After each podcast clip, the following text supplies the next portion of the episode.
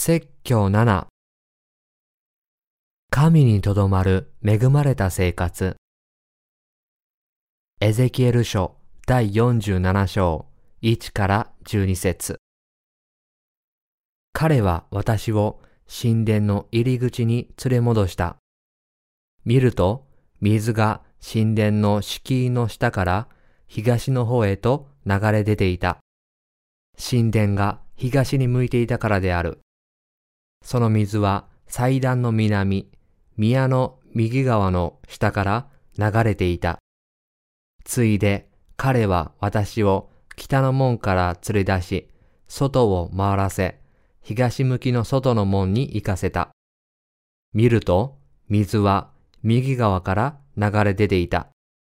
その人は手に測り縄を持って東へ出て行き、一千キュピトを測り、私にその水を渡らせると、それは足首まであった。彼がさらに一千キュビトを測り、私にその水を渡らせると、水は膝に達した。彼がさらに一千キュビトを測り、私を渡らせると、水は腰に達した。彼がさらに一千キュビトを測ると、渡ることのできない川となった。水かさは増し、泳げるほどの水となり、渡ることのできない川となった。彼は私に、人の子よ、あなたはこれを見たかと言って、私を川の岸に沿って連れ帰った。私が帰ってきてみると、川の両岸に非常に多くの木があった。彼は私に言った。この水は東の地域に流れ、あらばに下り、海に入る。海に注ぎ込むと、そこの水は良くなる。この川が流れていくところはどこででも、そこに群がるあらゆる生物は生き、非常に多くの魚がいるようになる。この水が入ると、そこの水が良くなるからである。この川が入るところでは、すべてのものが生きる。漁師たちはそのほとりに住み着き、エンゲディからエンエグライムまで網を引く場所となる。そこの魚は大海の魚のように種類も数も非常に多くなる。しかし、その沢と沼とはその水が良くならないで潮のままで残る。川のほとり、その両岸にはあらゆる果樹が成長し、その葉も枯れず、実も絶えることがなく、毎月新しい実をつける。その水が聖女から流れ出ているからである。その実は食物となり、その葉は薬となる。預言者エゼキエルが見た幻。今日の聖書朗読では、神が預言者エゼキエルに幻を見せて祝福を与えました。私たちは皆信仰によってこの説から神の祝福を引き出すことができるといいですね。幻の中で預言者エゼキエルは神殿から水が流れ、その水のおかげであらゆる果樹が成長し、あらゆる生物が繁栄しているのを見ました。この幻ではイスラエルの民を待っているすべての祝福、つまり戦争による補修から戻ってきて神に感謝の生贄を捧げることが語られています。言い換えれば、今日の聖書朗読は、イスラエルの民の回復を語ると同時に、イスラエルの霊的な民に授けられる神の恵みの大きさを示しています。もっと広く言えば、神が全人類に与えておられる祝福についても書かれています。第一節には次のようにあります。彼は私を神殿の入り口に連れ戻した。見ると、水が神殿の敷居の下から東の方へと流れ出ていた。神殿が東に向いていたからである。その水は祭壇の南、宮の右側の下から流れていた。ここでは水が神殿の敷居の下から東の方へ流れ出て、さらに南の方へ流れていたと書かれています。第2節では、エゼキエルが北の門に連れ出され、すると、水は右側から流れ出ているのを見たことが書かれています。人が手に測り縄を持って土地を測ったところ、1000キュビト、約 12km になりました。1000キュビトを測った後、人は預言者エゼキエルに水を渡らせました。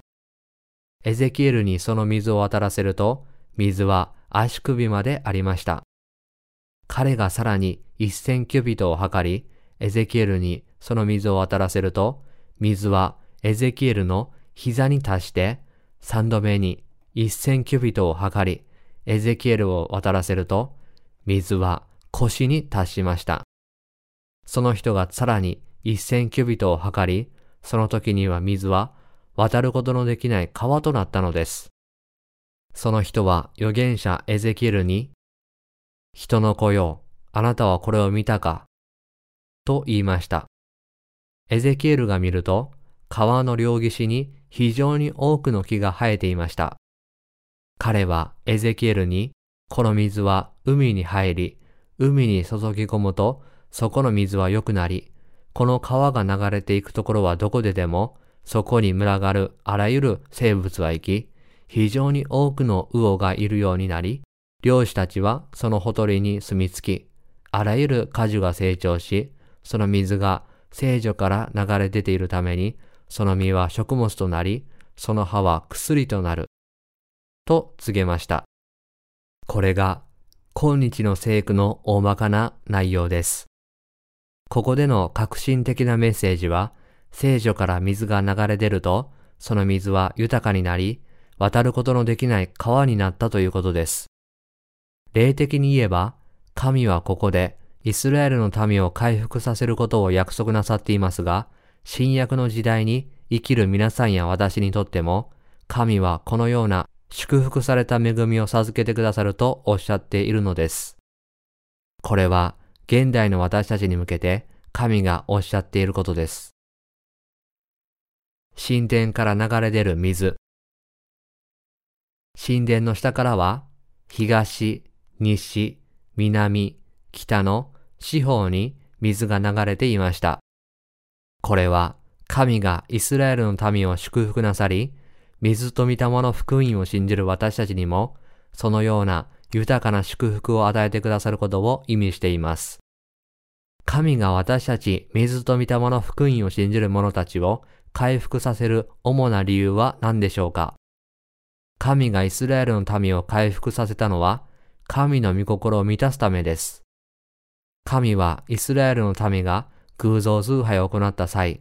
敵の捕虜となって苦しませましたが、結局、神の戦いは、神に対して立ち向かう打天使との戦いでした。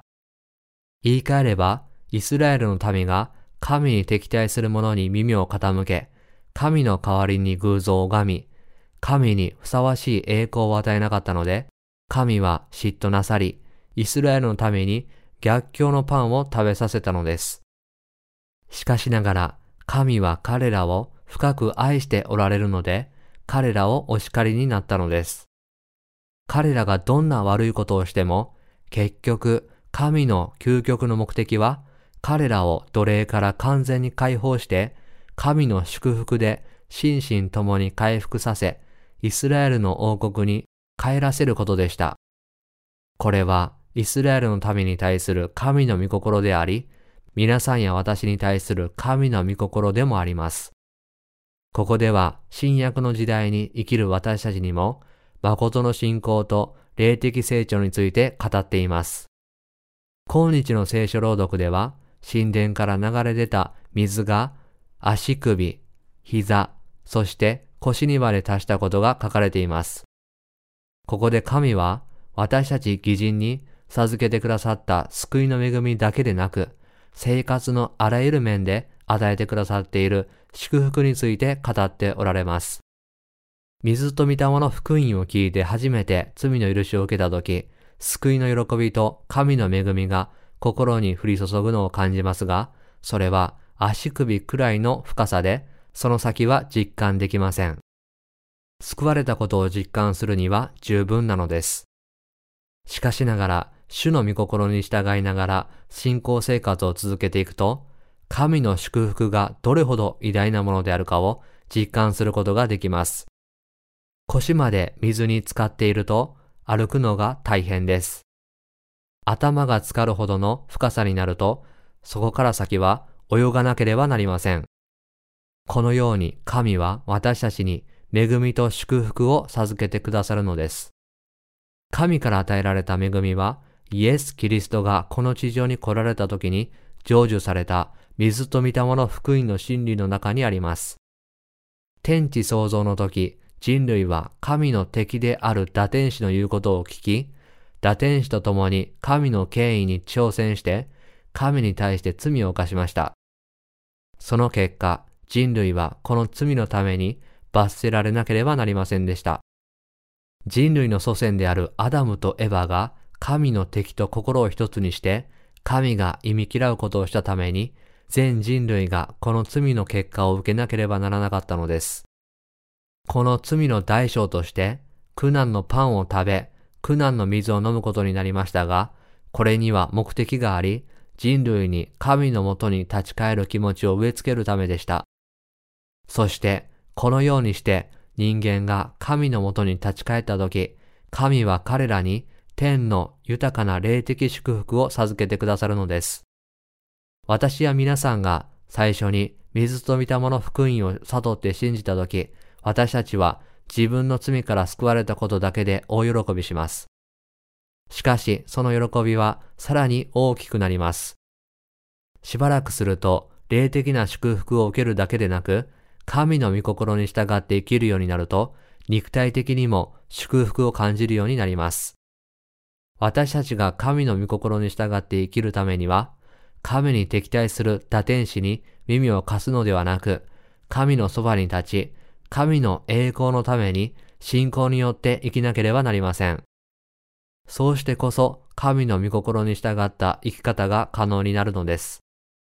神の御言葉に耳を傾け、生活の中で神を賛美するということは、神の目的に従って生きるということです。そうすれば神の摂理を知り、それを信じた私たちを神は祝福してくださいます。神はまるで川で泳いでいるような大きな豊かな祝福を与えてくださいます。私たちが神の恵みの中に完全に使って生きることができるように、神は祝福してくださいます。主の愛とご計画を悟り、水と御霊の福音の御言葉を信じることによって、罪の許しを受けて以来、私は神の御心であるこの福音の宣教のために生きながら、数えきれないほどの祝福を受けてきました。水と御霊の福音を広めるためには、神の敵である偽予言者たちと戦わなければなりませんでしたし、その他にも多くの苦労や困難を経験してきました。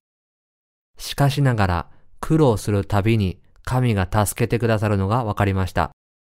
聖書によると、神の神殿から水が流れて川となり、海に達し、海の中のすべての生き物を繁栄させたと書かれています。また、この川が大地を流れると、木には食物となる多くの実や薬となる葉が実ったとあります。これと同じように、私たちの神も、私たちに肉と霊の両方で数えきれないほどの祝福を与えてくださっているのです。神が私たちの神であることを把握し、何があっても神に対して立ち向かわず、神の目的に従って、神のために生きることを決意するとき、神は私たちの信仰を成長させ、同時に多くの物質的な祝福で私たちを満たしてくださることを、私たちは自分の経験から知ることができます。神の祝福のおかげで私たちは今日まで信仰によって生きることができました。神は私たちが恵みの川を泳ぐことを祝福するとおっしゃいましたが、水と御霊の福音を信じる私たちに、神が与えてくださった最大の祝福は、神の栄光のために生きることができるという事実です。神の栄光のために生きるとはどういうことなのか。私たちが神に対して多くの悪事を行ったとしても、それらの罪をすべて裁かれるのではなく、神に立ち返るようにと、逆境のパンを食べさせ、苦難の水を飲ませてくださったのです。これが神の御心であり、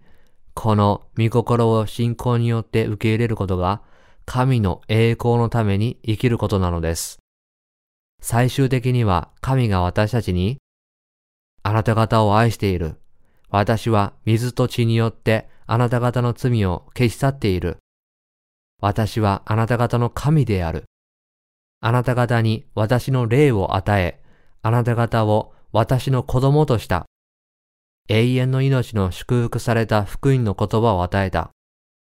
また、あなた方が私を信じることができるように、すべての言葉を与えた。とおっしゃいました。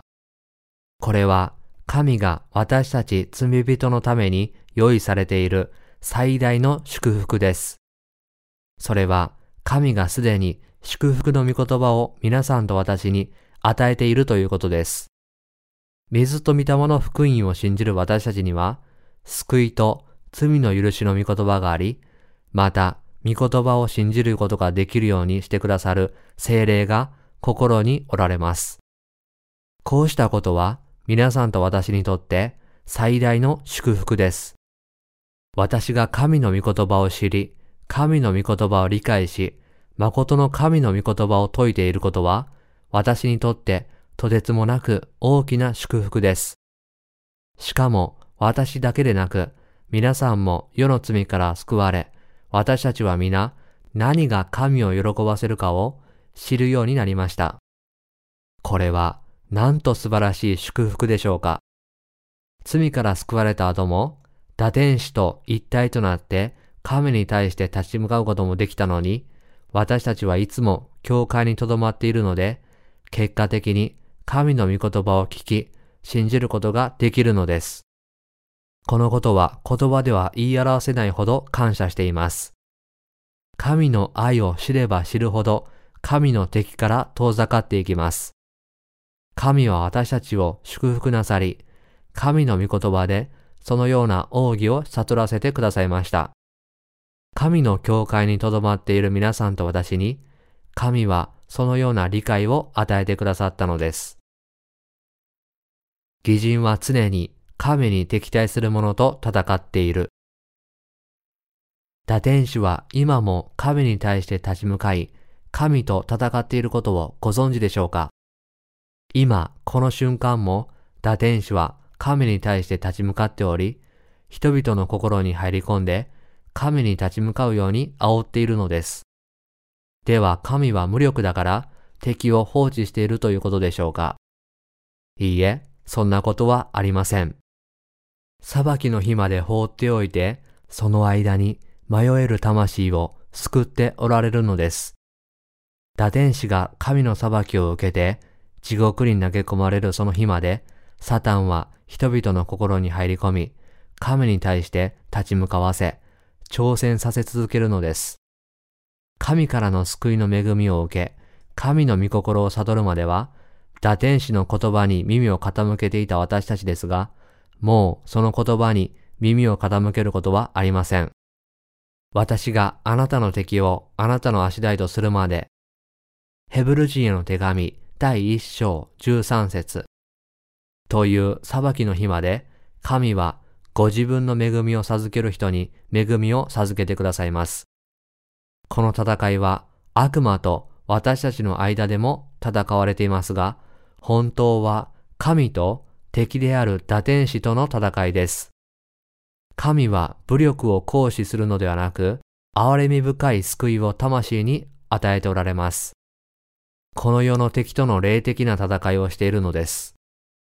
そのような敵との戦いの中で、私たちが神の御言葉を信じ、信仰によって生き、神の御心に従い、神を称えることに心を向けるならば、神は私たちの生活のねじれた結び目をすべて解きほぐし、質絶に尽くしがたい祝福を与えてくださいます。神は義人の神であられる。神は敵対していた私たちの救い主です。神は私たちの羊飼いであり、水と御霊の福音を信じる者のそばにいつもおられます。水と御霊の福音を信じて罪の許しを受け、神の御心に従っている者の味方です。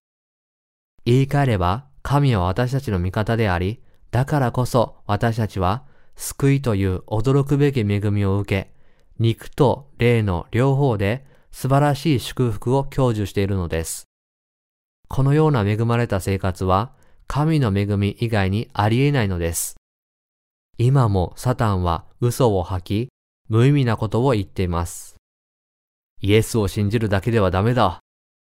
霊的支配の門を開くためには威厳を話すことができなければならない。と言っています。打天使は人々や偽予言者の心の中に入り込み、囁きかけたり、偽の幻を見せたりして、神と私たちの間にくさびを打ち込もうとします。それに騙される人がいて、結果的にその騙しの言葉を他の人に広めてしまうのです。しかしながら、水と御霊の福音の御言葉を信じる私たちにとって、神は私たちの神となられ、私たちは神の祝福された民となったのです。常にサタンに踏みにじられていた私たちですが、イエス・キリストの義を成している水と御霊の誠の福音の御言葉を悟ると、自分の欲望のままに自分に忠実になれ、と囁くサタンの惑わしの言葉に引っかからなくなります。たとえ私たちに多くの欠点があったとしても、サタンを断固として拒絶し、神は私たちを救ってくださり、私たちの罪の呪いをすべて解決してくださった。それなのになぜ神ではなく、打天使であるお前に使えなければならないのか、ということができます。私たちが神のために生きるとき、神は私たちの必要をやがて満たしてくださいます。困った時には神が助けてくださいます。今日の聖書朗読によると、神殿の敷居の下から流れてきた水は足首、膝、腰、そして泳がなければならないところまで達していたそうです。これは神が私たちに救いという底知れぬ恵みと天の霊的祝福をまとわせてくださったということです。神は水と御霊の福音の御言葉を信じる私たち全員にこのような祝福を与えてくださいました。この世のすべての罪から救われた後、私たちは時々誤って神の栄光よりも肉の方に心を向け、どうすればこのように暮らすことができるのだろうと自分に問いかけます。しかしながら肉の思いは死につながります。肉の思いを抱いていると、どうなるのだろうと私たちに起こることを心配してしまいます。信仰によって救われたのに、これからの人生は肉の力で生きてはいけないのではないか。と疑心暗鬼に陥ります。皆さんもそうではありませんか？誰もがそのような時期を過ごしてきました。しかしながら、これにもかかわらず、私たちの神は、私たちの生活のうちに、水と御霊の福音に使いなさいと語っておられるので、私たちは神の御言葉に従って従順に生きています。自分のためではなく、神のために霊的に生きるように心を定め、滅びるなら滅びるという決意を持ち、その決意を持って神の義を広め、実際に神のために生きるならば、勝利は私たちのものです。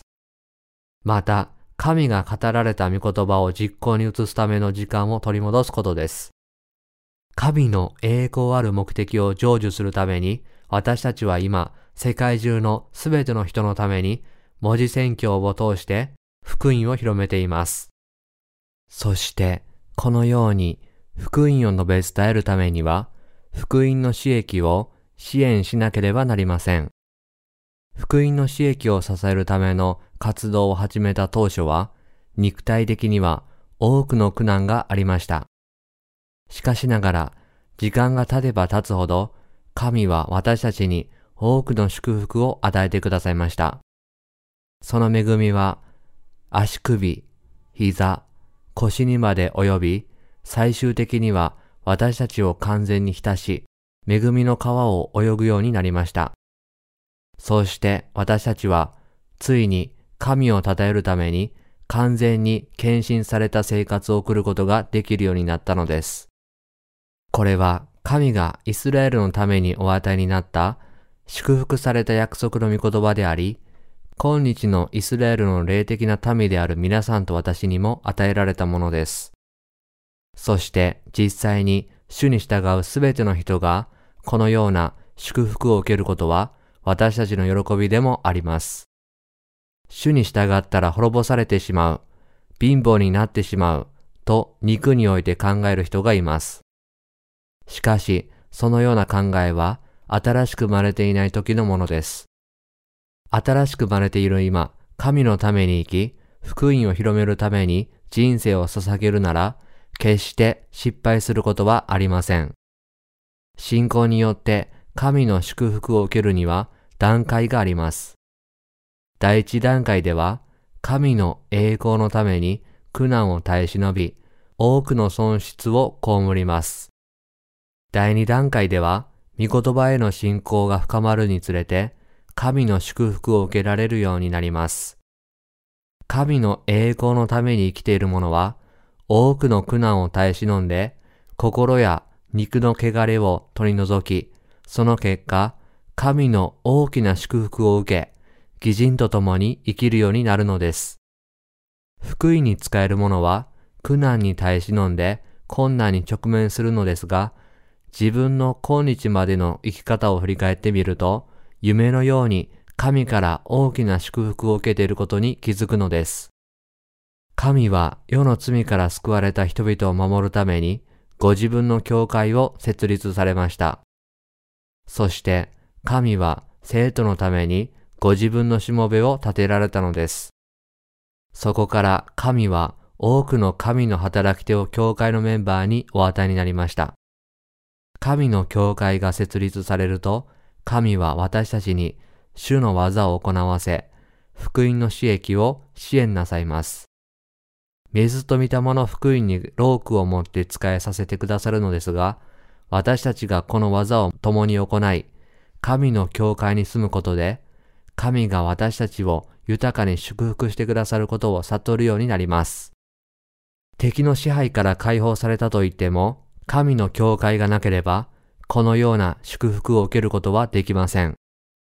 世の中から解放されたと言っても、神の教会を見つけ、神のしもべや働き手、その民に出会わなければ、そのような恵まれた生活を送ることはできません。そのような生活をさせないために、悪魔は皆さんを欺こうとし、神に対して立ち向かうように仕向け、世間に出て行って自分で生きろ。お前はバカか。愚かなのか。一人でうまくやっていけるよ。と言っています。これは打天使が言っていることですが、それに対して神は、私は我が民を祝福する。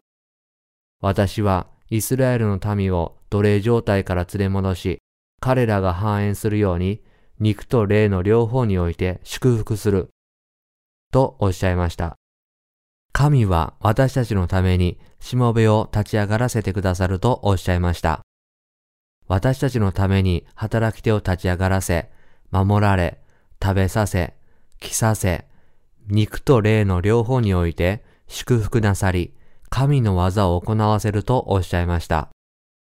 ですから私たちが神の支配のうちにとどまり、神の御言葉への信仰によって生きるなら、深い川を泳ぐように、神の祝福の中に浸って生きるようになるのです。私を見ていると、神の技に中毒になっているように見えるかもしれません。自分でも中毒になっていると思います。一つの仕事が終わると、また次の仕事が待っています。このように神の技を行うことが自分のためになると頭では理解していますし、心にもそのような信仰があります。聖書によると、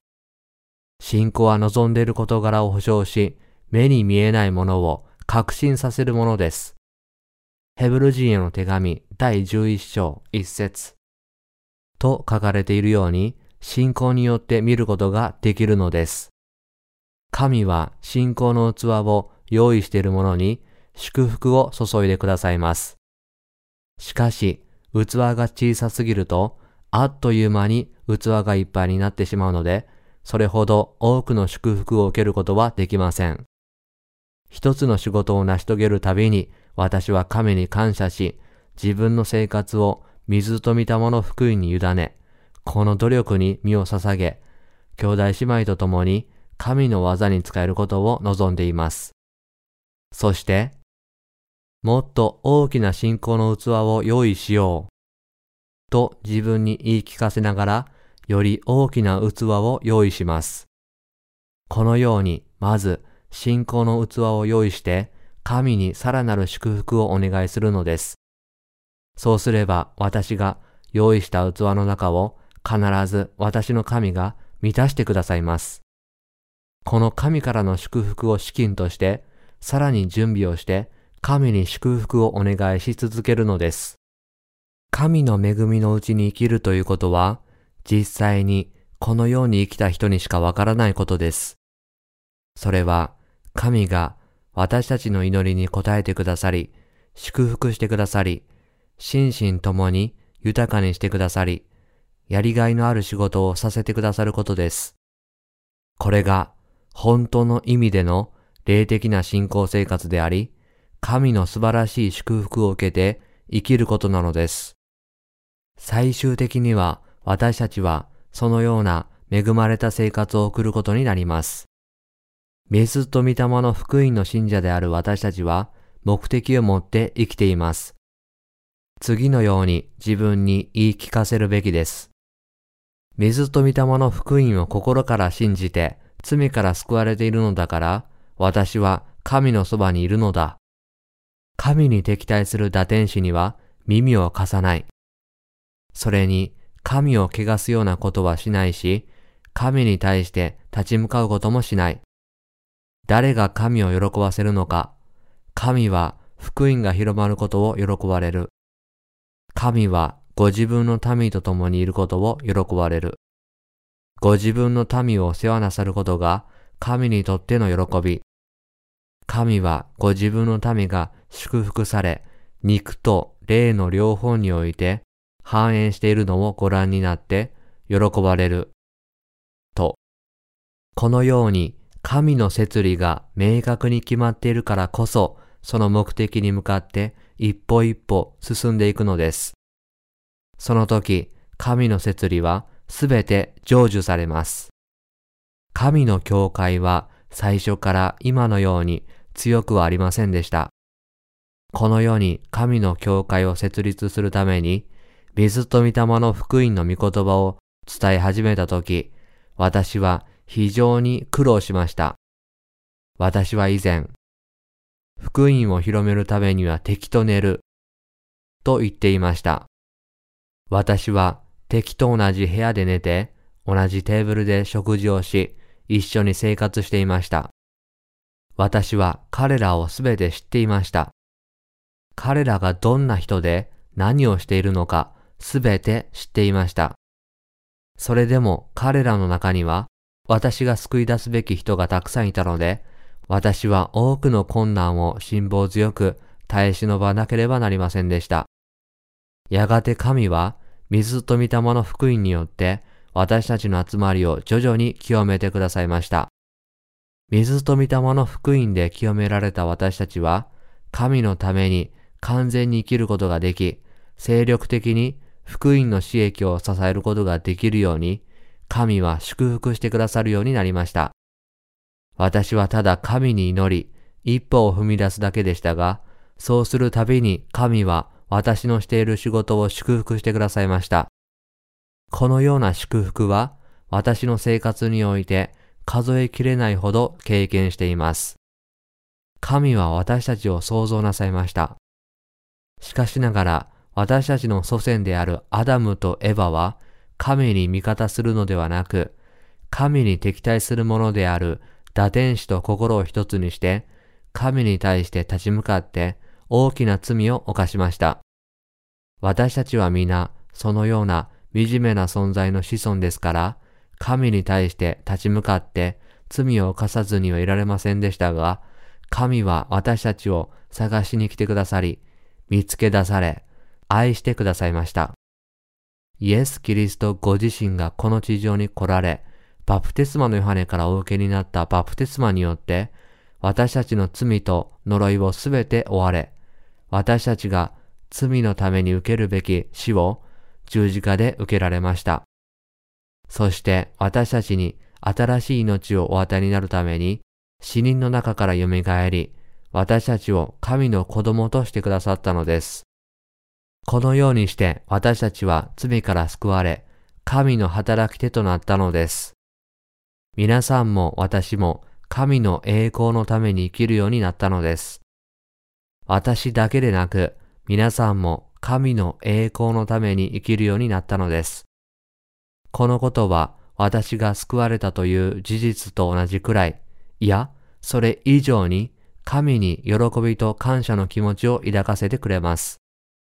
せっかく罪から救われても、救い主である神の技に対して立ち向かう人がいます。彼らは自分の肉的な幸福や繁栄を求めて罪を犯しています。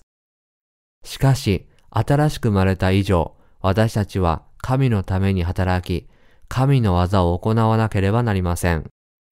皆さんはどうかわかりませんが、私は今日も明日もその先も行うべき神の技がたくさんあることは大きな恵みだと信じています。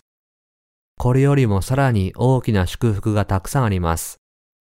私が神のそばに立っていること、神が私のそばにおられること、神が私の神であり、私の救い主であられること、神がこの地上で私が必要とするすべてのものを用意してくださっていること、神が私の住む家を用意して待っていてくださること、私が神と共に永遠に生きること、私が神の民、働き手の一人となっていること、私が神に属していること、私が神の栄光のために生きていること、これらはなんと素晴らしい祝福でしょうか。これらに勝る祝福はありません。この世には数えきれないほどの人が生きていますが、そのうち99.9%の人々が神に対して立ち向かって生きています。つまり99.9%の人間は自分の人生を本気で生きておらず、むしろ神に対して立ち向かうために生きているのです。神のそばに立って神の愛と恵みのうちに生きている人々は極めて少数です。私たちが神への敵対者の道に立っていないというたった一つの単純な事実は、私たちが神の恵みの川を自由に泳ぐことができるとてつもない祝福を受けていることを意味します。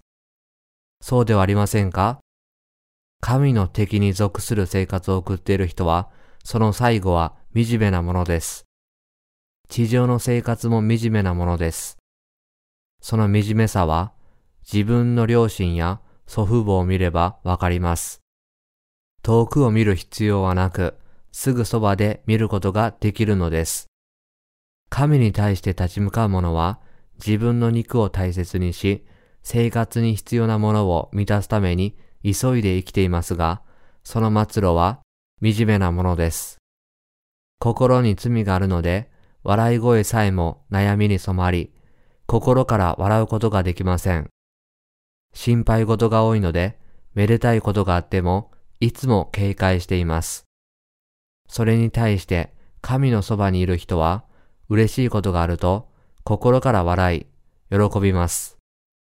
友情は同じ年齢層の人だけのものではありません。老若男女を問わず、誰とでも友達になれます。義人は皆互いに交わりを持つことができます。私と皆さんがこのような恵まれた生活を送ることができたのは、神のそばに立って神が祝福してくださったからです。私たちの生活が祝福されているのは、私たちが神のそばで生きているからであり、そういうわけで神の祝福を受けて、それを肉と霊において自由に享受し、誇りと自尊心を持って使えるという価値ある生活を送ることができるのです。そのような生活を送ることは神の祝福です。神はイスラエルのためにそのような恵まれた生活をお与えになり、また違法人であった皆さんや私にもそのような祝福を与えてくださるとおっしゃいました。そしてこの御言葉が今日皆さんと私に成就したと信じています。私は毎日とても幸せです。私の生活は規則的なパターンに沿って構成されています。私の日課は毎日同じです。決まった時間に決まった場所にいれば、私の姿はすぐに見つかります。一日たりとも見逃すことはありません。日曜日も仕事場に行きます。このように心を尽くして仕事をしないと仕事は終わりません。世の中の人たちのように福音の技を怠っていたら私の器は小さくなってしまいます。私は信仰の器を神の前で大きくしなければなりません。私は自分の器が祝福されるように神に祈り、その祝福を皆さんと分かち合います。私は絶えず神の祝福を受け、享受して生きています。皆さんも神への信仰によって生きているのですから、皆さんも神の祝福を受けているのです。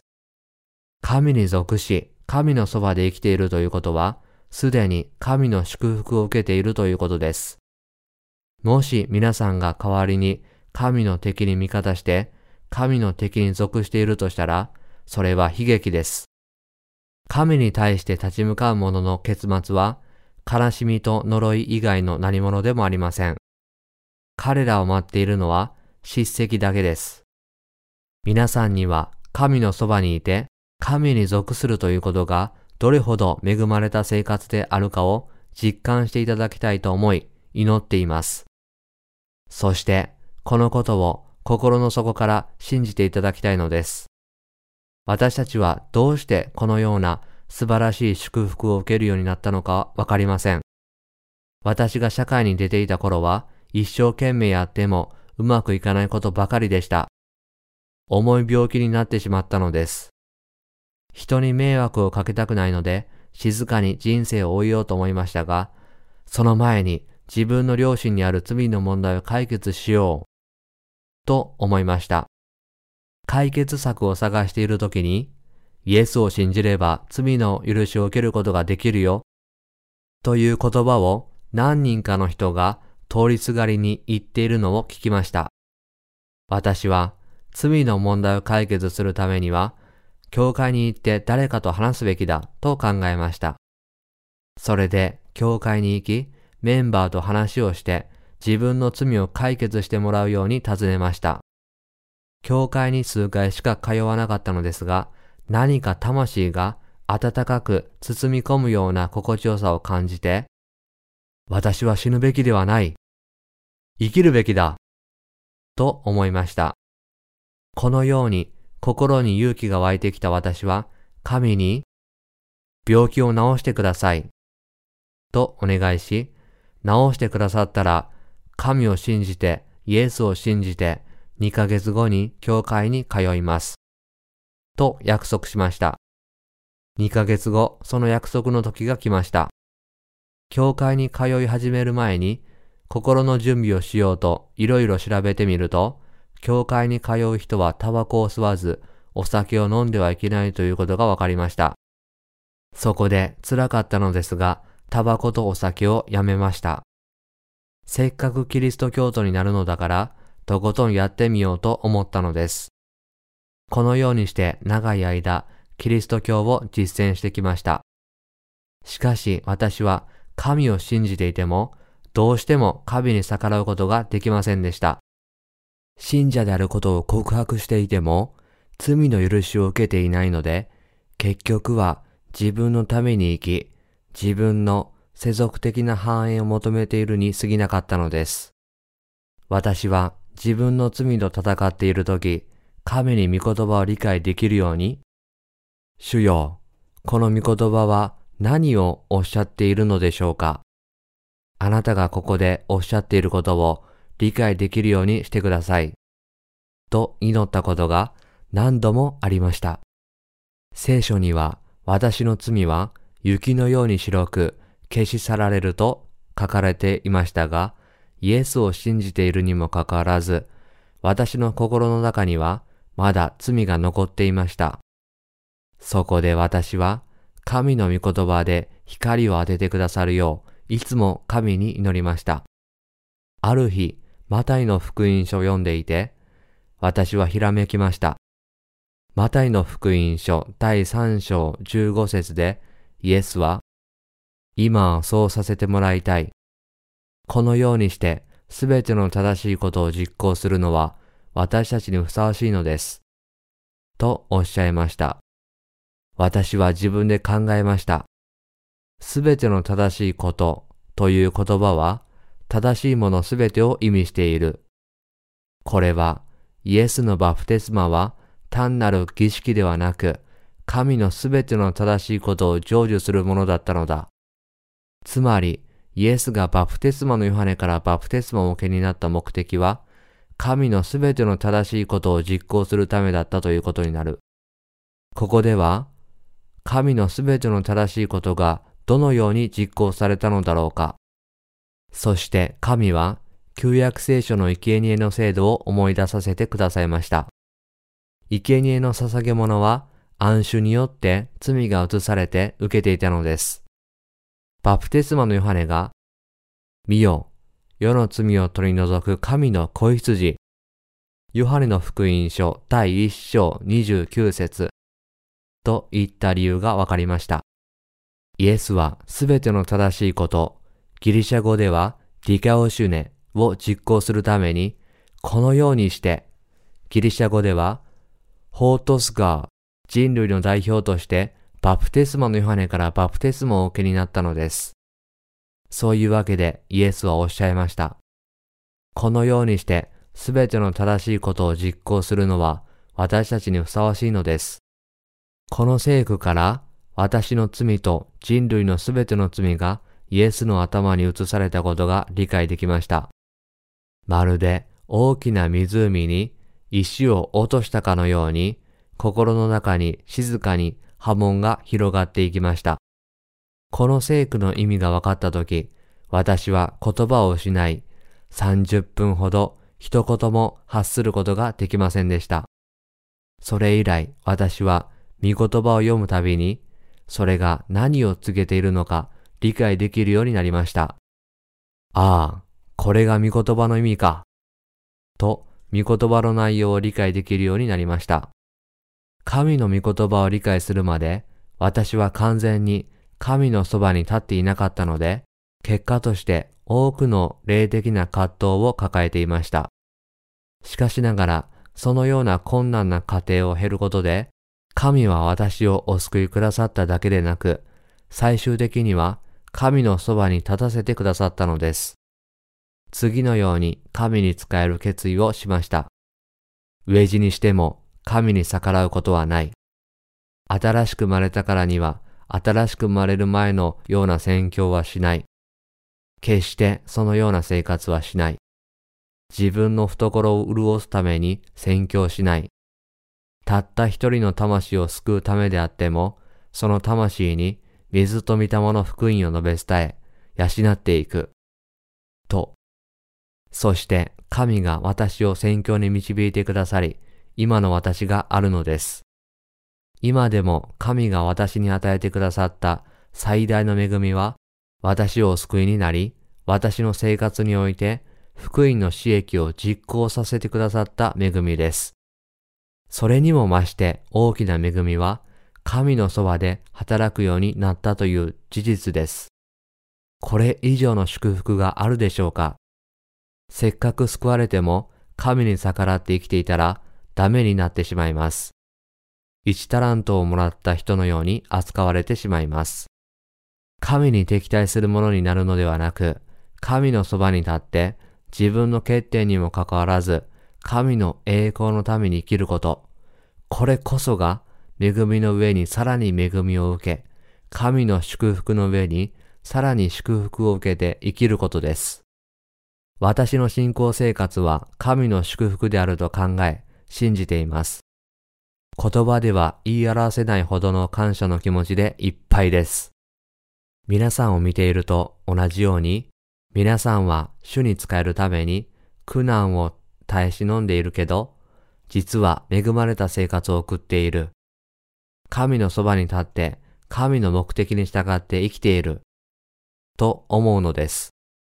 このような内なる思いを持って苦難に立ち向かうときには、皆さんと一緒に祈り、皆さんと一緒に神の技を行っています。このことを深く感謝しています。この世にどれだけの時間が残されているかわかりませんが、私が神の前に出るその日まで、福音を広めるために生きようと決意しています。一日に3万人の訪問者があり、一日に1000冊の電子ブックがダウンロードされたとしても、世界の人口が約80億人であることを考えると、まだまだ長い道のりです。私たちに必要なのは時間です。私たちが福音を伝えるだけでなく、私たちから福音を聞いた人が福音を伝え、その人たちが福音を広めるための時間が必要なのです。私はそのための時間を待っています。年をとっても自分の年齢を考えたことはありません。今でも自分はまだ28歳だと思っています。私は若くして生きています。私は若く考え、健康に気をつけたいと思っています。私は皆さんと一緒に神に属しているので、神の敵のそばに立たせないように神に祈り、神のそばで生きていきたいと思っています。これまで神が私たちにたくさんの恵みを与えてくださったように、これからも豊かな恵みを与えてくださると信じています。神の恵みにすべての感謝を捧げます。ハレルヤ。